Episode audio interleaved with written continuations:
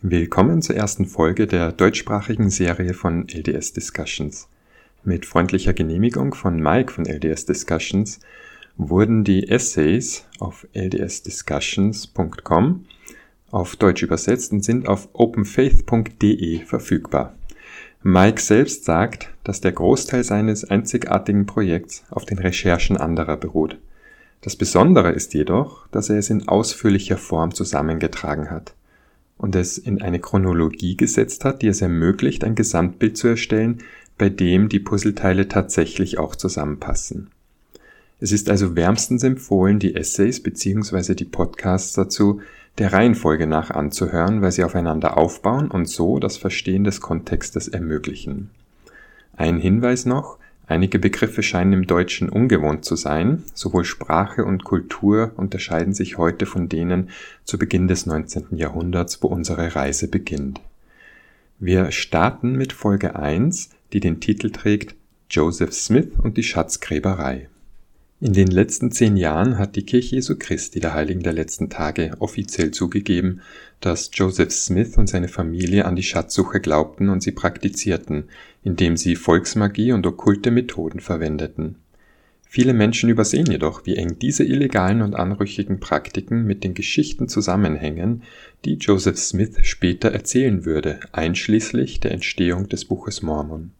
In dieser Folge geht es über Joseph Smiths Schatzsuche und wie sie sich auf die Geschichte des Buches Mormon und die Kirche als Ganzes bezieht. Der Prophet Ezra Taft Benson sagte bekanntlich, dass das Buch Mormon der Grundstein unserer Religion ist. Dies war die Aussage des Propheten Joseph Smith. Er bezeugte, dass das Buch Mormon das richtigste aller Bücher auf Erden und der Schlussstein unserer Religion sei. Siehe Einleitung zum Buch Mormon. Ein Schlussstein ist der zentrale Stein in einem Bogen. Er hält alle anderen Steine an ihrem Platz und wenn er entfernt wird, bricht der Bogen zusammen von Ezra Taft Benson aus der Generalkonferenz im Oktober 1986. Diese Aussage ist absolut wahr.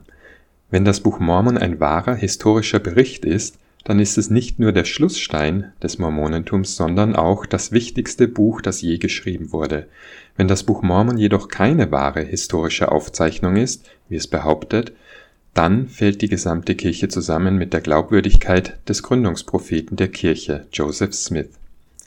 Wir werden uns auf eine Reihe von Übersichten über das Buch Mormon konzentrieren, aber es ist von entscheidender Bedeutung, am Anfang zu beginnen, um den vollständigen Kontext zu verstehen, wie die Platten des Buches Mormon entstanden sind, wie die Platten übersetzt wurden und was das Buch Mormon selbst uns über seinen Anspruch als wörtliche historische Aufzeichnung sagt. In diesem ersten Überblick werden wir Joseph Smith als Schatzsucher skizzieren. Dies ist für das Verständnis des Buches Mormon unglaublich wichtig und wir beginnen mit Joseph Smiths Zeit als Schatz- und Geldgräber in den Jahren vor der Bergung der Goldplatten und der Übersetzung des Buches Mormon. Joseph Smith und die magische Weltanschauung. Joseph Smith lebte in einer Zeit, in der einige Menschen an etwas glaubten, das manchmal als magische Weltanschauung oder Volksmagie bezeichnet wird und sich daran beteiligten. Visionen waren weit verbreitet. Mitte der 1820er Jahre kam es zu Erweckungen und einige Menschen glaubten sogar vergrabene Schätze aus göttliche, auf göttliche Weise sehen zu können. Dies war besonders in Neuengland verbreitet, wo Joseph Smith und die Gründerfamilien des Mormonismus lebten. Wie Eric A. Eliasson erklärt, Zitat, im amerikanischen Grenzland wurden Sehersteine oder Kucksteine häufig von Fundgräbern von Leuten, die nach verlorenen Schätzen suchten und manchmal auch von Leuten verwendet, die die Art von Wahrheiten aufdecken wollten, für die wir heute einen Privatdetektiv oder Polizeibeamte einsetzen würden. Es ist unklar, inwieweit Joseph Smith in diese Art von Aktivitäten verwickelt war, mit Ausnahme des Wünschelroutengehens und des Schatzgrabens, die vielfach bezeugt sind. Zitat Ende aus BYU Studies 2016. Schatzsucher behaupteten, verlorene Gegenstände oder vergrabene Schätze zu sehen, indem sie verschiedene Mittel anwandten, darunter einen Kuckstein, in einen Hut steckten, alles Licht um ihr Gesicht herum ausblendeten und magische Rituale anwandten, um zu verhindern, dass der Schatz tiefer in die Erde rutscht. Andere Schatzsucher, wie Joseph Smiths wichtigster Schreiber bei der Übersetzung des Buches Mormon Oliver Cowdery, benutzten Gegenstände wie Wünschelruten, um Objekte unter der Erde wie wasservergrabene Metalle oder Edelsteine aufzuspüren, was manchmal als Wasserhexerei oder Wünschelrute bezeichnet wurde. Diese Art von magischen Gegenständen und Ideen sind in der Literatur allgegenwärtig ob es sich nun um den Zauberspiegel in Schneewittchen oder den Palantir im Herr der Ringe handelt. Tatsächlich ist diese Beschreibung des Palantir ziemlich auffällig für das, was wir bei Joseph Smith und seiner Weltanschauung sehen werden. Ein Hauptthema des Palantirgebrauchs ist, dass die Steine zwar reale Gegenstände oder Ereignisse zeigen, dass aber diejenigen, die die Steine benutzen, große Willens- und Geistesstärke besitzen müssen, um den Blick des Steins auf seine volle Fähigkeit zu lenken. Das Zitat stammt aus Tolkiens Das Silmarillion. Ronald W. Walker, der Direktor des Zentrums für westliche Studien an der BYU und Präsident der Mormon History Association, erklärt die Schatzsuche ausführlicher. Von der Kolonialzeit bis mindestens zur Zeit Jacksons, der 1776 bis 1837 lebte, gruben die Amerikaner nach magischen Schätzen. Es gab Hunderte, wahrscheinlich sogar Tausende dieser Goldgräber, die nach sagenumwobenen Münzen, Minen, Juwelen und anderen wertvollen Schätzen suchten. Die Geldgräber vertrauten auf die Beschwörung von Elementargeistern, dreimal gesprochene Träume, seherische Gaben und verzauberte Schätze ein zweites Gerät zur Schatzsuche, das von Eingeweihten dieser Praktiken verwendet wurde, war der Cook- oder Seherstein, dessen gepriesene Gaben sogar die der Wünschelrute übertrafen. Solche Steine schienen überall zu sein und waren von jeder möglichen Art. Solche Steine schien es überall zu geben und es gab sie in jeder erdenklichen Form. Ein Praktiker aus Rochester, New York, fand seinen Stein auf einer Straße liegen. Der blendende Glanz dieses drei oder vier Zoll großen Quarzstückes ließ ihn ohnmächtig zu Boden fallen. Zu Joseph Smiths verschiedenen Steinen gehört ein glatter, grauer, eiförmiger Stein, den er im Brunnen eines Nachbarn gefunden hatte. Ein zweiter, den er in der Nähe des Eriesees ausgegraben haben soll, nachdem er ihn im Stein seines Nachbarn entdeckt hatte und wieder andere, die er im Sand des Mississippi in der Nähe von Nauvoo, Illinois gesammelt hatte. Es war zwar wichtig, den richtigen Zeitpunkt zum Graben zu finden, aber entscheidend war, den Wächter des Schatzes zu umgehen. Wie seine Vorfahren in der alten Welt konnte auch der amerikanische Schatzwächter dämonisch oder göttlich sein. Er konnte auch eine Katze, ein Hund, ein Schla eine Schlange oder ein anderes Schutztier sein, im Allgemeinen war der amerikanische Schatzwächter jedoch ein ermordeter Jugendlicher oder Mann, dessen Leiche bei den vergrabenen Wertgegenständen zurückgelassen wurde, um deren Schutz zu gewährleisten. Indianer als Wächter waren ein häufiges Motiv, während ein ermordeter Pirat die Beute von Captain Kidd beschützte. Zitat Ende von Ronald Walker Die anhaltende Idee der amerikanischen Schatzjagd Wichtig ist hier, dass die Schatzgräber ihre Dienste an andere verkauften und dafür bezahlt wurden, dass sie in großen Hügeln gruben, um den Schatz zu finden, den der Seher von seinem Guck- oder Seestein in einem Hut aus beobachten konnte. Wir sprechen hier nicht von kleinen Löchern in einem Hügel, sondern von Höhlen, die an die, den Seiten von Hügeln ausgehöhlt wurden. Fotos von dem Loch in Miners Hill, das bei einer der Schatzgräbereien von Joseph Smith gegraben wurde, sind im Essay sichtbar. Außerdem, und das ist wirklich wichtig, haben die Schatzgräber nie den Schatz gefunden, den sie zu sehen behaupteten. Wenn sie einen Schatz finden könnten, bräuchten sie niemanden, der sie für das Graben bezahlt. Sie würden ihn einfach selbst ausgraben. Das ist so, als ob ein Hellseher im Fernsehen behauptet, er könne den Sieger eines Fußballspiels hervorhersagen oder die besten Aktien auswählen. Wenn er tatsächlich etwas davon könnte, würde er einfach selbst reich werden, aber im Laufe der Geschichte haben die Menschen immer wieder Wege gefunden, andere um ihr Geld zu betrügen, indem sie göttliche Fähigkeiten behaupteten. Magische Rituale und Tieropfer bei Schatzgräbern Bei diesen Ausgrabungen führten die Schatzgräber oft Rituale durch, um die Geisterwächter zu besänftigen. Und wenn die Ausgrabung schließlich fehlschlug, wurde behauptet, dass bei dem Ritual etwas falsch gemacht worden sei, was dazu führte, dass der schlüpfrige Schatz tiefer in den Boden sank. Es ist ähnlich wie in der Kirche, wenn das Abendmahlsgebet nicht perfekt vorgelesen wird, muss es noch einmal von vorne begonnen werden oder wie eine Person bei der Taufe vollständig in Wasser getaucht werden muss. Dieses Konzept stammt aus der Schatzgräberei, wo man glaubt, dass die göttliche Kraft des Rituals verloren geht, wenn es nicht perfekt ausgeführt wird. Oft wurden bei diesen Ausgrabungen Tieropfer dargebracht, um die Schutzgeister zu besänftigen und bei Joseph Smith beinhalten diese Rituale offenbar irgendwann auch das Opfern von Hunden, was mich als jemanden, der Hunde schon immer geliebt hat, wirklich beunruhigt, aber hier angemerkt werden muss, um zu verdeutlichen, wie Schatzgräber mit Magie und Aberglauben arbeiteten, die jedes Mal umsonst gewesen wären. Hill Lewis, ein Cousin von Joseph Smiths erster Frau Emma Smith, sprach 1879 davon, dass Joseph Smith bei Schatzgräbereien Hunde opferte. Tatsache ist, dass das Opfern von weißen Hunden, schwarzen Katzen und dergleichen ein unentbehrlicher Teil oder ein Anhängsel der Kunst war, die Smith, der angehende Prophet, damals ausübte. Er behauptete, die übernatürliche Kraft des zweiten Auges zu besitzen oder Dinge in der Ferne und tief unter der Erde zu sehen und seine häufigen Hinweise auf die Verzauberung beweisen, dass er ein Beschwörer, ein Zauberer war, was Webster als ein Enchanter definiert, und Zauberei als Hexerei oder Verkehr mit dem Teufel. So haben wir keinen Grund an der Wahrheit der Aussage über den weißen Hund zu zweifeln und dass jedes Mal, wenn die Verzauberung den Schatz entfernte, etwas Ähnliches geschah. Es ist schwer zu glauben, dass Menschen mit normaler Intelligenz glauben konnten, dass Smith auf diese Weise sehen konnte und an seine Beschwörung glaubte. Sie waren so töricht, Tausende von Dollar auf diese Weise auszugeben. Aber Smith übersetzte sein Buch Mormon größtenteils mit demselben Seherstein und hat, und es ist genauso schwer, an diese inspirierte Übersetzung zu glauben, wie an die Tatsache und die Wirksamkeit seiner Hundeopfer zu glauben. Smith übersetzte das Buch Mormon mit Hilfe desselben Sehersteins und unter derselben Inspiration, die seine Verzauberungen und Hundeopfer lenkte. Es war alles vom selben Geist. Aus Dan Vogel, frühe mormonische Dokumente.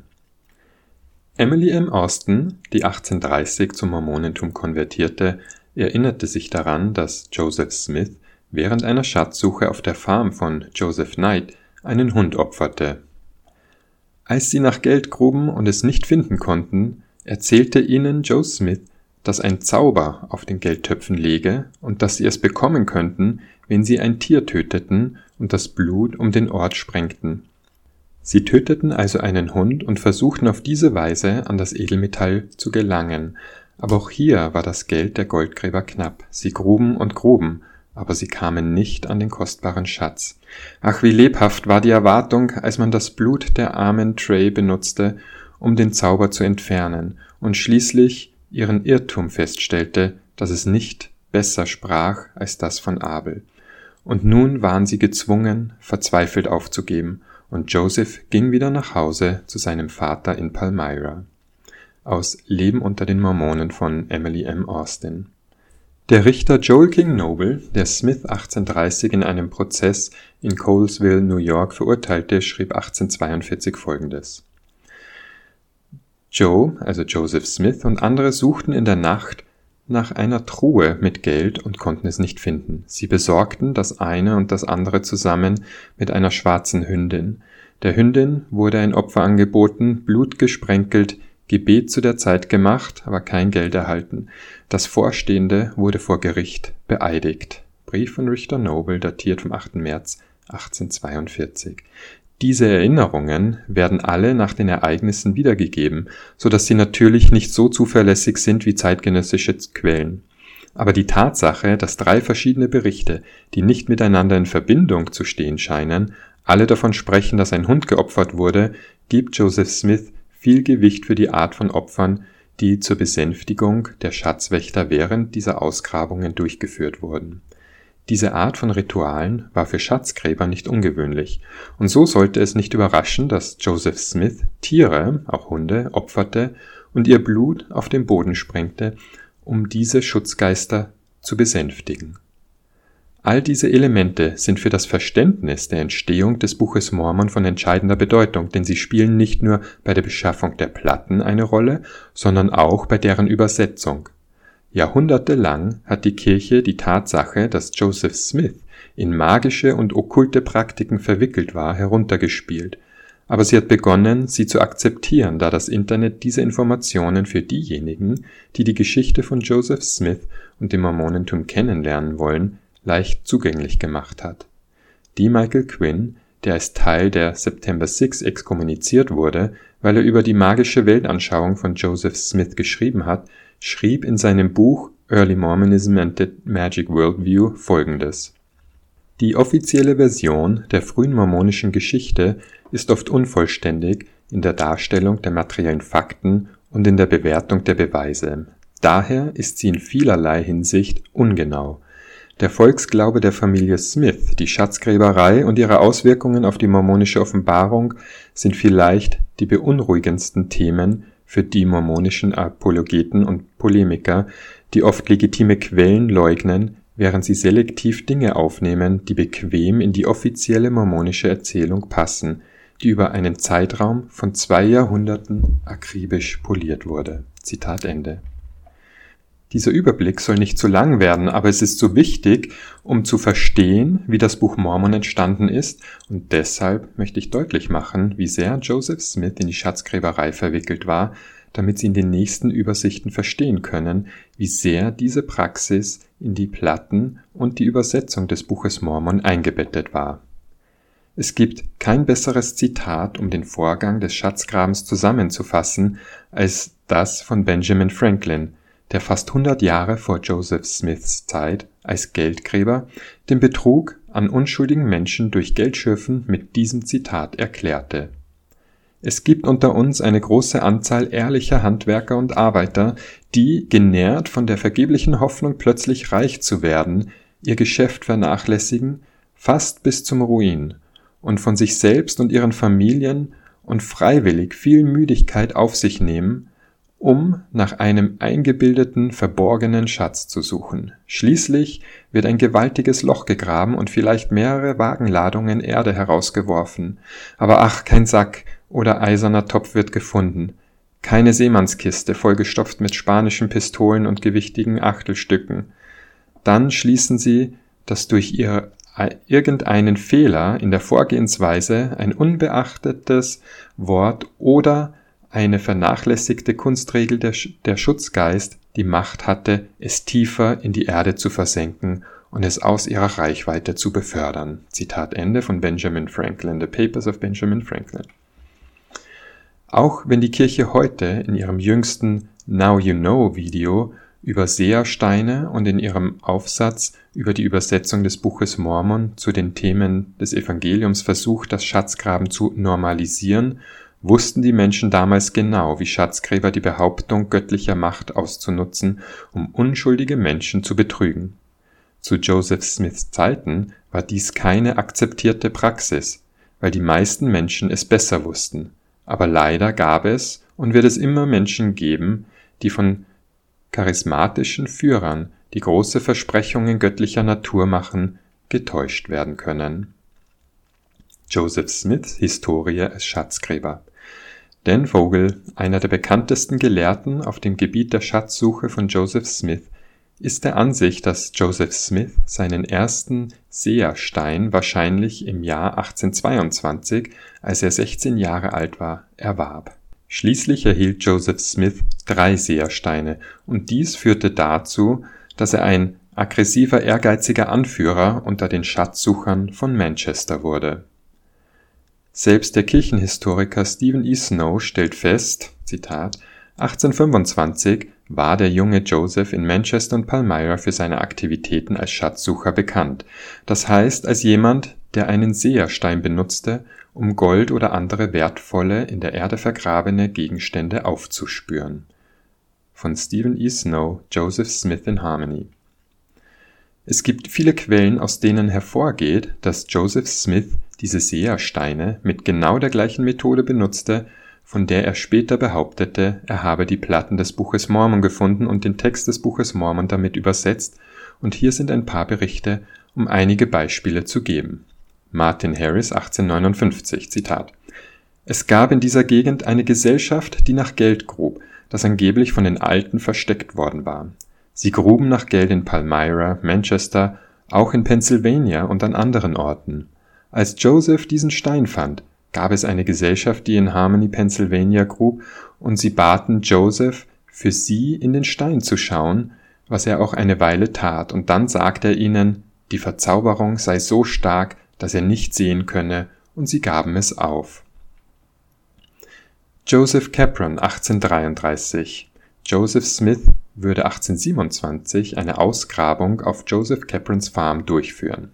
Das Zitat Ich, Joseph Capron, lernte Joseph Smith Sr. im Jahr unseres Herrn 1827 kennen. Die Familie der Smiths schätzte Joseph Smith Jr. sehr wegen seiner übernatürlichen Kraft, die er angeblich besaß. Diese Kraft soll er durch einen Stein von besonderer Beschaffenheit erhalten haben. Der Stein wurde in einen Hut gesteckt, und zwar so, dass jegliches Licht ausgeschlossen war, außer dem, das von dem Stein selbst ausging. Dieses Licht des Steins, so behauptete er, ermöglichte es ihm, alles zu sehen, was er wünschte. Ich möchte einen Umstand erwähnen, durch den der Uneingeweihte erfahren kann, wie die Gesellschaft nach Schätzen grub. Der kluge Joseph entdeckte nordwestlich von meinem Haus eine Truhe mit goldenen Uhren. Da sie aber im Besitz des bösen Geistes waren, bedurfte es Geschick und List, um sie zu erlangen. Daher wurde der Befehl gegeben, ein Paket großer Pfähle kreisförmig mehrere Routen in den Boden zu stechen. Dies sollte direkt über der Stelle geschehen, an der die Schätze deponiert waren. Dann wurde ein Bote nach Palmyra geschickt, um ein poliertes Schwert zu besorgen. Danach marschierte Samuel F. Lawrence mit einem gezogenen Schwert in der Hand umher, um jeden Angriff zu bewachen, den seine satanische Majestät unternehmen könnte. In der Zwischenzeit war der Rest der Truppe eifrig damit beschäftigt, nach den Uhren zu graben. Sie arbeiteten wie üblich bis zur völligen Erschöpfung, aber trotz ihres tapferen Verteidigers Lawrence und ihres Bollwerks aus Pfählen war der Teufel siegreich und nahm die Uhren mit. Aus Mormonism Unveiled. William Stafford 1833 Joseph Smith führte zwischen 1822 und 1835 Ausgrabungen auf der Farm von Joshua Stafford durch. Zitat ich lernte Joseph Sr. und seine Familie im Jahr 1820 kennen. Sie lebten damals in Palmyra, etwa anderthalb Meilen von meinem Wohnsitz entfernt. Sie verbrachten einen großen Teil ihrer Zeit damit, nach Geld zu graben, vor allem nachts, wenn sie sagten, das Geld sei am leichtesten zu bekommen. Ich habe sie wunderbare Geschichten über die Entdeckungen erzählen hören, die sie bei ihrer besonderen Beschäftigung, dem Geldgraben, gemacht hatten. Sie sagten zum Beispiel, dass an einem solchen Ort, in einem solchen Hügel auf der Farm eines bestimmten Mannes Schlüssel, Fässer und Tonnen von gemünztem Silber und Gold deponiert waren. Goldbarren, goldene Bilder, Messingkessel, gefüllt mit Gold und Silber, goldene Kerzenhalter, Schwerter etc. Sie sagten auch, dass fast alle Hügel in diesem Teil von New York von Menschenhand aufgeworfen wurden und dass sich in ihnen große Höhlen befanden, die Joseph Jr. sehen konnte, indem er einen Stein von eigentümlichem Aussehen so in seinen Hut steckte, dass er alles Licht ausschloss. Dabei behaupteten sie, er könne alles in und unter der Erde sehen, dass er in den oben erwähnten Höhlen große Goldbahn und Silberplatten sehen könne, dass er auch die Geister entdecken können, könne, in deren Obhut sich diese Schätze befänden, die in altertümliche Kleidung gekleidet seien. Zitat Ende.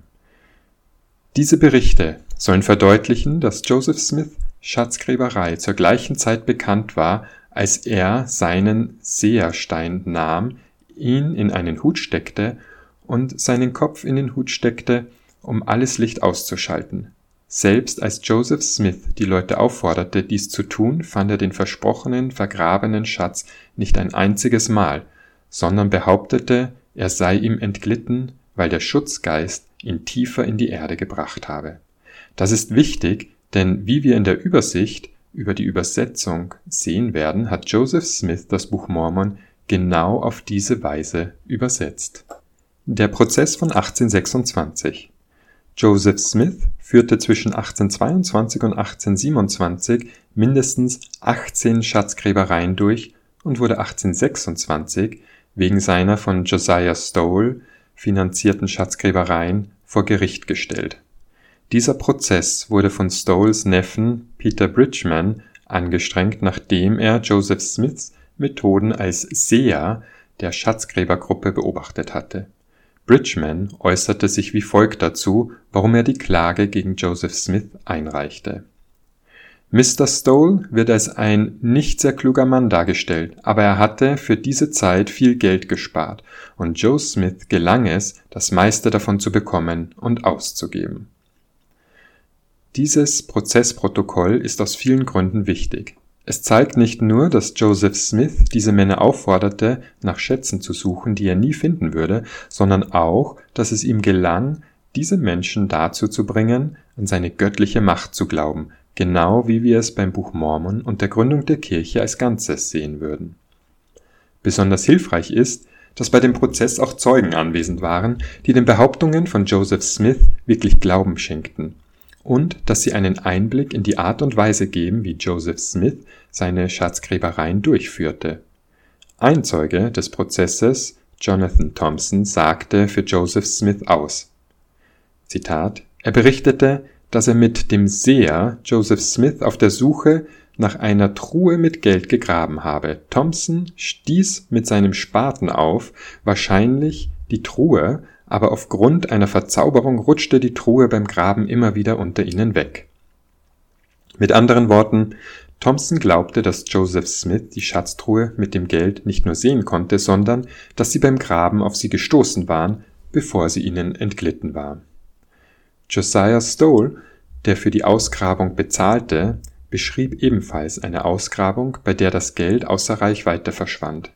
Joseph sagte zu seiner Verteidigung aus, dass er einen Seherstein benutzte, um anderen zu helfen, nach verborgenen Schätzen in den Eingeweiden der Erde zu suchen, obwohl er nie welche gefunden hatte.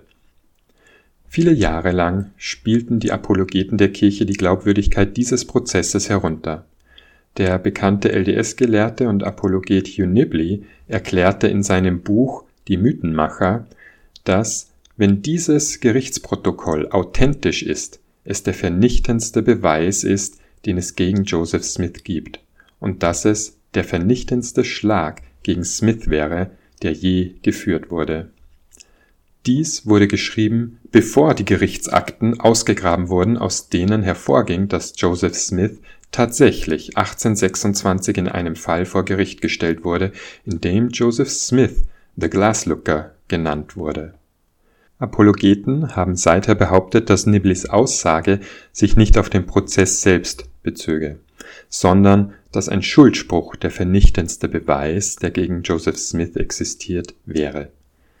Dies ist jedoch immer noch ein Problem für Hugh Nibley, da ein Eintrag in der Gerichtskartei aus dem Jahr 1826 den Fall gegen Joseph Smith umreißt und mit der folgenden Aussage endet: Und deshalb befindet das Gericht den Angeklagten für schuldig.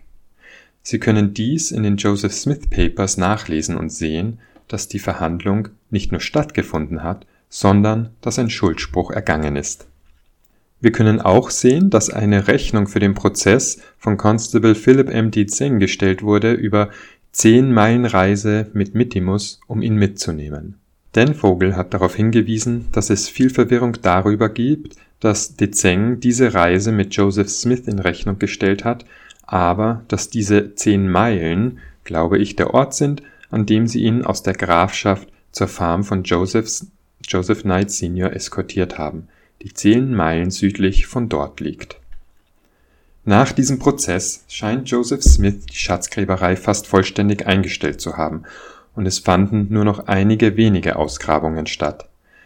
Das macht Sinn, wenn man bedenkt, dass Joseph Smith nun verstand, welchen Ärger ihm diese illegale Praxis einbringen konnte, und dass sein eigener Vater ihm bei der Gerichtsverhandlung 1826 sagte, dass sowohl er als auch sein Sohn gedemütigt waren, dass diese wunderbare Kraft, die Gott ihm auf so wunderbare Weise gegeben hatte, nur für die Suche nach schmutzigem Gewinn benutzt werden sollte. Er sagte, dass sein ständiges Gebet zu seinem himmlischen Vater darin bestand, seinen Willen in Bezug auf diese wunderbare Kraft zu offenbaren. Er vertraute darauf, dass der Sohn der Gerechtigkeit eines Tages das Herz des Jungen erleuchten und ihn in die Lage versetzen würde, seinen Willen in Bezug auf ihn zu erkennen. Zitat Ende aus den Joseph Smith Papers. Im Jahr darauf griff Joseph Smith die Geschichte mit den Goldplatten wieder auf, die er seit 1824 nicht mehr aufgegriffen hatte, und behauptete, die Platten zur Herbsttag und Nachtgleiche wiedergefunden zu haben.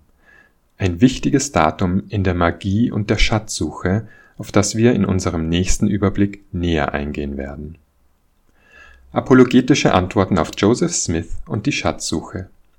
Seit die Kirche Quinn wegen seiner Arbeit exkommuniziert hat, hat sie ihn in ihren Gospel Topic Essays und anderen Werken ausgiebig zitiert, da es unmöglich wurde, Joseph Smiths Geschichte als Schatzgräber zu unterdrücken und zu leugnen.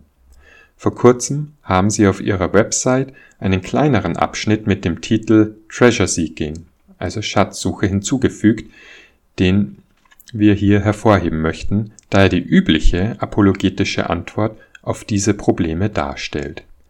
Aus der Website der Kirche steht Joseph Smiths Kritiker versuchten oft, ihn zu verunglimpfen, indem sie ihn eine, einen Geldschürfer oder Schatzsucher nannten. Anstatt diesen Vorwurf zu bestreiten, gab Joseph Smith in seiner offiziellen Geschichte zu, dass Josiah Stowell ihn 1825 angeheuert hatte, um ihn bei einer Schatzsuche im Norden Pennsylvanias zu unterstützen. Stowell wollte seine Hilfe, weil Joseph bei einigen seiner Nachbarn im Ruf stand, ein Seher zu sein, jemand, der in einen besonderen Stein schauen und verlorene oder versteckte Gegenstände finden konnte. Zitat Ende. Das ist ziemlich einfach. Joseph Smith hat nie einen Schatz gefunden und doch hat er Geld von leichtgläubigen Menschen genommen, die hofften, damit reich zu werden. Der Grund, warum Joseph Smith von seinen Kritikern oft als Geldgräber oder Schatzsucher bezeichnet wird, liegt darin, dass er einer war und diesen Ruf nutzte, um Menschen um ihr Geld zu betrügen. Ich möchte dies noch einmal wiederholen. Joseph Smith hat niemals Geld, einen Schatz oder irgendetwas anderes gefunden, das er mit demselben Stein zu sehen behauptete, mit dem er später das Buch Mormon übersetzen sollte. Zurück zum Artikel der Kirche. Zitat. Sehen und Seher waren Teil der Kultur, in der Joseph Smith aufwuchs. Einige Menschen im frühen 19. Jahrhundert glaubten, dass es für begabte Menschen möglich sei, mit Hilfe von materiellen Gegenständen wie Steinen verlorene Objekte zu sehen. Joseph Smith und seine Familie akzeptierten, wie viele andere in ihrem Umfeld, diese vertrauten Volksbräuche. Zitat Ende. Das ist so, als würde man sagen, dass Frau Clio eine echte Hellseherin ist, die berechtigt war, den Leuten Geld zu berechnen, weil es zu ihrer Zeit eine Modeerscheinung war, hellseherische Fähigkeiten zu behaupten. Die Volksmagie war ein Teil der Kultur von Joseph Smith, aber sie haben nie einen der Schätze gefunden, die sie mit Hilfe dieser Magie zu sehen behaupteten, und Joseph Smith und seine Familie profitierten von denen, die glaubten, dass Joseph diese göttlichen Fähigkeiten besaß. Ich bin mir nicht sicher, warum die Kirche dies als etwas Positives ansieht, wenn sie gleichzeitig zugibt, dass Joseph Smith bei der Schatzsuche dieselbe Methode anwandte, mit der er sowohl die Goldplatten fand, als auch das Buch Mormon übersetzte, und zwar mit demselben Stein im Hut. Weiter mit dem Artikel, Zitat. In den 1820er Jahren veranlasste die Faszination für angebliche spanische Schatzvorkommen Goldsucher wie Josiah Stowell bei ihrer Suche nach Schätzen die Hilfe von Sehern wie Joseph in Anspruch zu nehmen.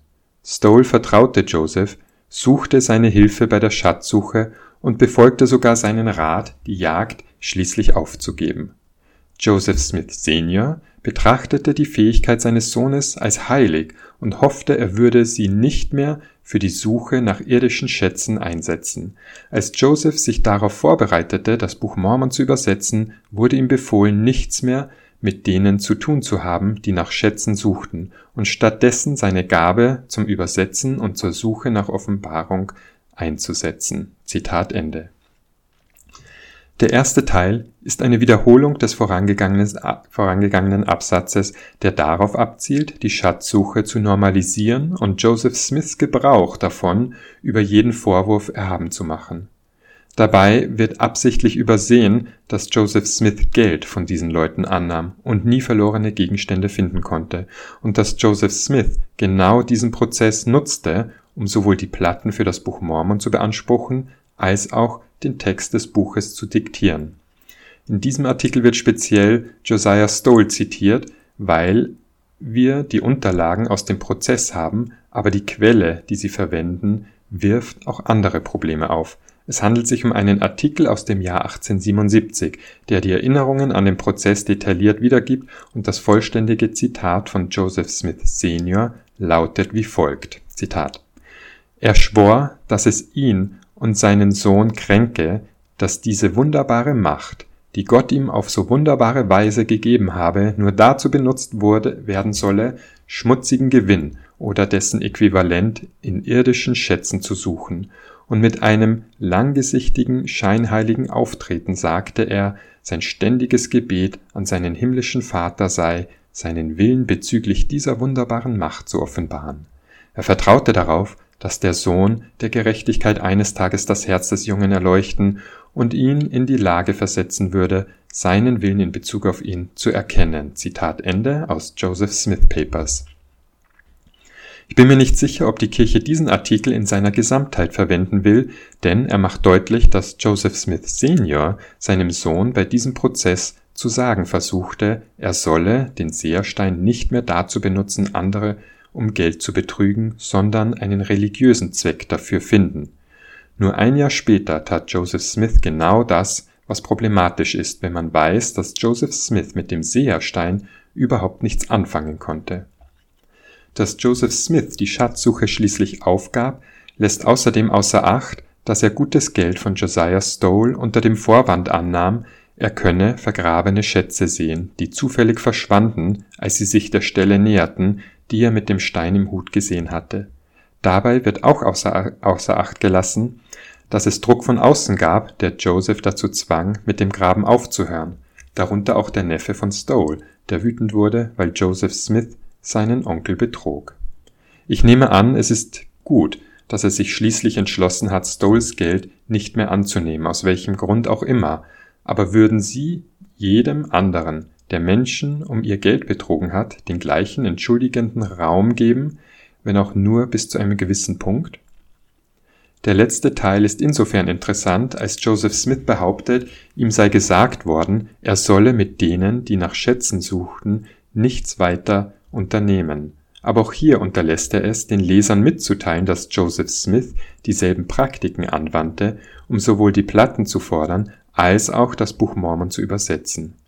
Der einzige Unterschied besteht darin, dass Joseph Smith denselben magischen Aberglauben anwandte, um die goldenen Platten einzufordern, aber keine Grabungsgesellschaft dabei war, um die Platten zu sehen.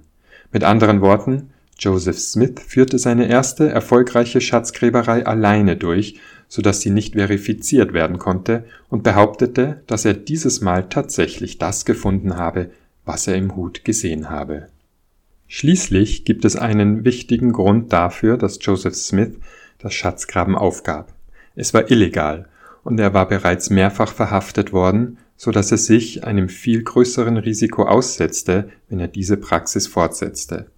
Außerdem wird in diesem Artikel ignoriert, dass die Kirche eine Quelle zitiert, die berichtet, dass Josephs eigener Vater ihm während des Prozesses sagte, er solle mit dem Schatzgraben aufhören und seine Kräfte für einen religiösen Zweck einsetzen.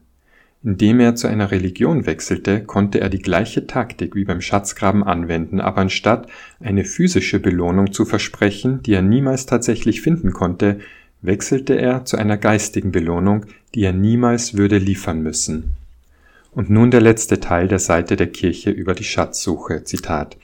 Obwohl es zu Joseph Smiths Zeit und an seinem Wohnort nicht ungewöhnlich war, Menschen zu begegnen, die behaupteten, mit Steinen nach verlorenen oder versteckten Gegenständen zu suchen, war es unerhört, einen Seherstein zu benutzen, um eine alte Aufzeichnung zu übersetzen. Gott gab Joseph Smith die Macht, das Buch Mormon zu übersetzen und lenkte Josephs Gebrauch des Sehersteins auf eine geistige Arbeit. Zitat Ende. Der erste Teil ist wahr. Es hat nie einen Stein gegeben, der zur Übersetzung alter Aufzeichnungen verwendet wurde, weshalb die Geschichte des Buches Mormon die Erschaffung nephitischer Übersetzersteine beinhaltet, von denen behauptet wird, dass sie von Gott bewahrt wurden, um die Platten zu übersetzen. Doch wie wir sehen werden, wenn wir uns die Übersetzung des Buches Mormon ansehen, lässt Joseph Smith die Idee der nephitischen Übersetzersteine oder Brillen fallen, um stattdessen auf seine Schatzgräbermethode zurückzugreifen, bei der er seinen Seherstein in einen Hut steckt, der später nachgerüstet als Urim und Tumim oder Seherstein neu definiert wurde. Wie wir in unserem Bericht über das Video der Kirche über Sehersteine dargelegt haben, sind Urim und Tumim in der Bibel insofern etwas Besonderes, als sie nicht zum Übersetzen von Texten oder zum Empfangen von Offenbarungen verwendet wurden, sondern für eine einfache Ja-Nein-Antwort auf Fragen. Die Zusammenlegung dieser Begriffe erfolgt erst 1832, also Jahre nach der Fertigstellung des Buches Mormon, um den Schatzgräbertechniken von Joseph Smith einen biblischeren Kontext zu geben. Ein weiteres Argument gegen Joseph Smiths Schatzgräberei ist, dass er damit nicht viel Geld verdiente. In einer Fragestunde im Jahr 1838 wurde Joseph Smith über seine Schatzgräberei befragt, eine Geschichte, die ihn verfolgte, als er Anhänger und Ruhm erlangte. Zitat War Joseph Smith nicht ein Geldgräber? Ja, aber es war nie eine sehr einträgliche Arbeit für ihn, denn er bekam nur 14 Dollar im Monat. Zitat Ende. Viele Apologeten verweisen auf diese Aussage, um zu zeigen, dass Joseph Smith nicht viel mit dem Graben nach Geld verdient hat, so dass es wirklich kein Problem ist. Aber wenn man sich die Statistiken anschaut, fällt dieser Gedanke schnell in sich zusammen. Im Jahr 1827 erhielten Landarbeiter in Vermont nur 9 Dollar pro Monat aus der University of Vermont and State Agriculture College. Joseph Smith verdiente also nicht nur über 50 Prozent mehr als Geldgräber, sondern er vermied auch die harte Arbeit des Grabens, da er der Seher war, der mit dem Stein im Hut dasaß und den anderen sagte, wo sie graben sollten.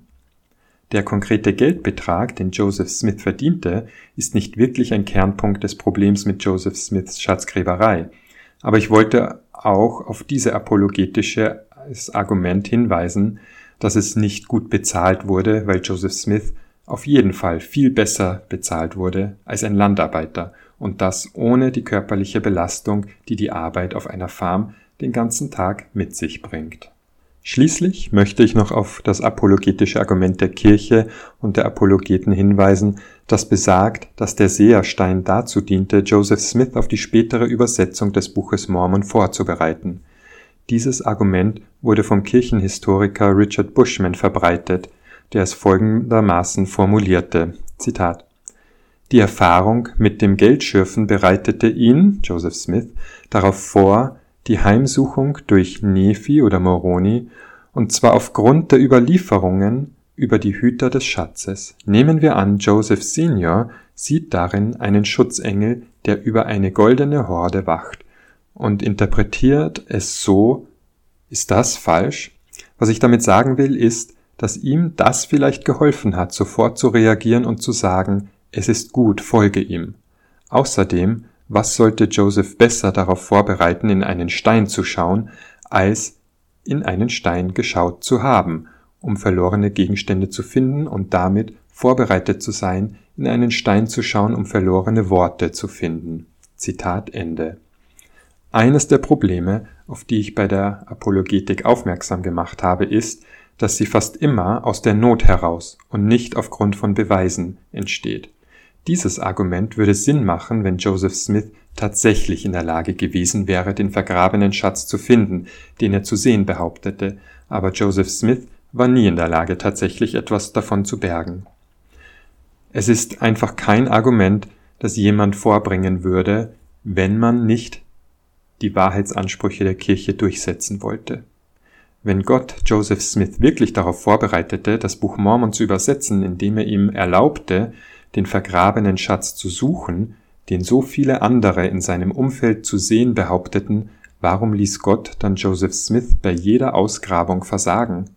Um diese Argumentation zu stützen, muss man glauben, dass es tatsächlich einen buchstäblich vergrabenen Schatz gibt, der von Schutzgeistern beschützt wird und der schlüpfrig wird und im Boden versinkt. Wenn man nicht daran glaubt, und es gibt absolut keinen Grund oder Beweis, warum das jemand tun sollte, dann muss man an den einen betrügerischen Gott glauben, der Joseph Smith glauben lässt, dass er diese Schätze sehen konnte, um ihn vorzubereiten, was ebenfalls absolut keinen Sinn ergibt und von offenem Betrug nicht zu unterscheiden wäre. Das passt einfach nicht zu den Beweisen und es wird albern, wenn man einen Schritt zurücktritt und alles in seiner Gesamtheit betrachtet.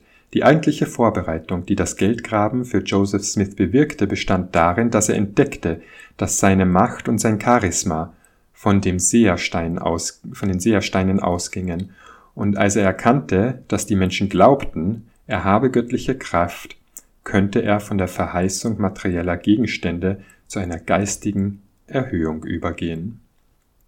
Kommen wir nun zum Fazit. Wir haben noch viele Überblicksthemen zum Buch Mormon vor uns, aber es ist wichtig, Joseph Smiths Rolle bei der Geld- bzw. Schatzsuche zu verstehen, weil sie sich in jedem Aspekt des Buches Mormon wiederfindet, sei es bei der Beschaffung der Platten, der Übersetzung des Textes oder dem eigentlichen Text. Wir werden im weiteren Verlauf noch mehr darüber berichten, aber lesen Sie einfach diesen Abschnitt aus Helaman, wenn Sie wissen, was Sie jetzt über Joseph Smith und das Schatzgraben wissen. Zitat Und siehe, die Zeit kommt, da er eure Reichtümer verflucht, dass sie schlüpfrig werden, so dass ihr sie nicht halten könnt, und in den Tagen eurer Armut könnt ihr sie nicht festhalten. Ja, wir haben unsere Schätze verborgen und sie sind uns entschlüpft wegen des Fluches auf dem Land. Ja, an dem Tag werdet ihr sprechen, oh, dass wir uns des Herrn unseres Gottes erinnert hätten, an dem Tag, da er uns unsere Reichtümer gab, und dann wären sie nicht schlüpfrig geworden, so dass sie uns verloren ge gehen mussten, denn siehe, unsere Reichtümer sind von uns gegangen. Aus Helamann Kapitel 13. Es führt kein Weg daran vorbei, an der Tatsache, dass das Schürfen nach Geld und Schätzen Teil von Joseph Smiths Weltanschauung war und jeden Aspekt des Mormonentums von dem Moment an beeinflusste, als Joseph Smith behauptete, von den Platten zu erfahren. Wie bereits erwähnt, muss man, um zu glauben, dass das Buch Mormon eine alte historische Aufzeichnung ist, glauben, dass es einen vergrabenen Schatz gibt, der in den Boden gleiten kann. Außerdem muss man dann glauben, dass die Menschen im alten Amerika die gleichen Erfahrungen bei der Schatzsuche gemacht haben wie Joseph Smith in den 1820er Jahren mit dem gleichen Problem, dass der Schatz entschwindet, denn die einzige andere Möglichkeit ist, dass Joseph Smith das Buch Mormon anhand der King James Bibel, seiner persönlichen Erfahrungen und der Fragen, die den Menschen in den 1820er Jahren in der Gegend von Palmyra wichtig waren, geschrieben hat. Obwohl es noch viel mehr über Joseph Smiths Beteiligung an Schatzgräbereien und magischen okkulten Praktiken zu sagen gibt, hoffe ich, dass dieser Überblick dazu beiträgt, die Entstehung des Buches Mormon gründlicher zu veranschaulichen, wenn wir mit den verschiedenen Überblicksthemen über den Schlussstein des Mormonismus fortfahren